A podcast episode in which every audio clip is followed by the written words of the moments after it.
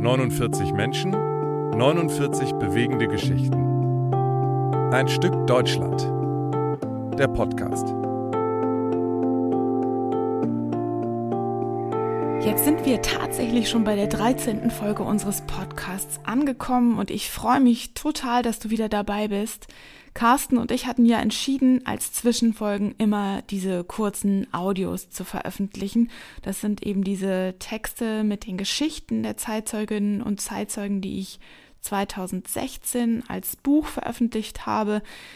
Später haben wir ein ähm, Startnext Crowdfunding gemacht, um die Internetseite auszubauen und alles Mögliche zu machen. Dabei sind eben diese Audios auch entstanden die ich mit insgesamt zehn ganz tollen Sprecherinnen und Sprechern gemacht habe und Hilfe auch, Produktionshilfe von Freunden von der Arbeit und so.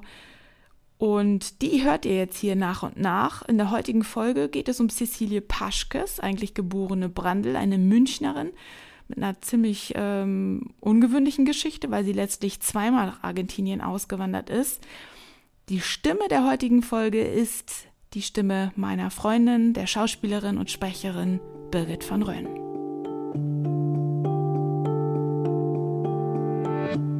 Cecilie Paschkes.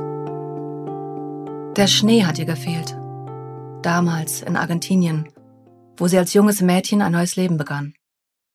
14 Jahre war sie alt. Der Schnee. Aber das war auch alles. In München kommt sie als Cecilie Brandl am 8. Mai 1920 zur Welt. Ein echt bayerisches Madel ist sie allerdings nie geworden. Denn schon 1924 beschließt die Familie, nach Argentinien auszuwandern. Doch die Großeltern zu Hause in München drängen, sie sollten doch zurückkommen. Man habe sich so lange nicht gesehen und es sei doch so schön in München. 1929 kehrt die Familie dann tatsächlich zurück. Eine Zeit, die in so weiter Ferne liegt, dass Cecile Brandl, die heute Paschkes heißt, sich kaum noch erinnern kann. Eine leichte Dialektfärbung ist ihr geblieben. Und die Erinnerung daran, dass sich der Vater 1933 zufälligerweise zur gleichen Zeit in Nürnberg aufhält, als die Nazis ihren NSDAP-Parteitag abhalten. Als er nach Hause kommt, sagt er, mir gefällt die Angelegenheit nicht. Ich fahre mit dem nächsten Dampfer zurück nach Buenos Aires. Und so geschieht es. Die nötigen Papiere besitzt er noch und so verlässt er Deutschland eine Woche später ein zweites Mal. Kurz darauf stirbt der Großvater.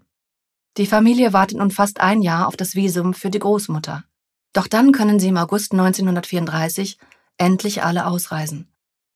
Traurig ist die 14-jährige Cecile nicht. Im Gegenteil. Sie habe sich auf ihren Vater so sehr gefreut, dass der Abschied halb so schlimm gewesen sei, sagt die alte Dame heute. Ihren Vater habe sie sehr vermisst. An Details erinnert sich Frau Paschkes heute nicht mehr. Aber wie nebenbei sagt sie, wie wir weg sind, da sind schon aus Dachau die versiegelten Särge rausgekommen. Am eigenen Leib habe sie keinen Antisemitismus erlebt, versichert sie. Die Nachbarn aus dem Haus haben sie nicht mehr gegrüßt aus Angst um ihre Kinder. Das erinnert sie noch. Das scheint aber alles gewesen zu sein. Ja, Ihre Familie hat Glück gehabt, wie sie sagt. Die Brandels können sich vor den Nazis retten. Sie schicken von Argentinien aus Visa an Verwandte. Die lassen dann ihrerseits ihre Verwandten kommen. Cecilie, die in Argentinien Cecilia genannt wird, lebt von nun an in einem freien Land. Sie zieht mit ihrer Familie in eine Pension, geht zur Schule und hat mit dem Spanischen keine Probleme, weil sie als Kind hier schon Spanisch gelernt hatte. Sie lebt sich schnell wieder ein. Da hatte ich keine Probleme. Ich war ja jung. Auf dem Pestalozzi-Ball lernt sie die Liebe ihres Lebens kennen. Ihren Herrn, wie sie sagt. Sie heiraten. Und sie fühlt sich wohl, fühlt sich zu Hause in Argentinien. Nie wollte sie zurück nach Deutschland, um dort zu leben. Die Menschen in Argentinien seien ihrem Wesen nach zugänglicher, findet sie.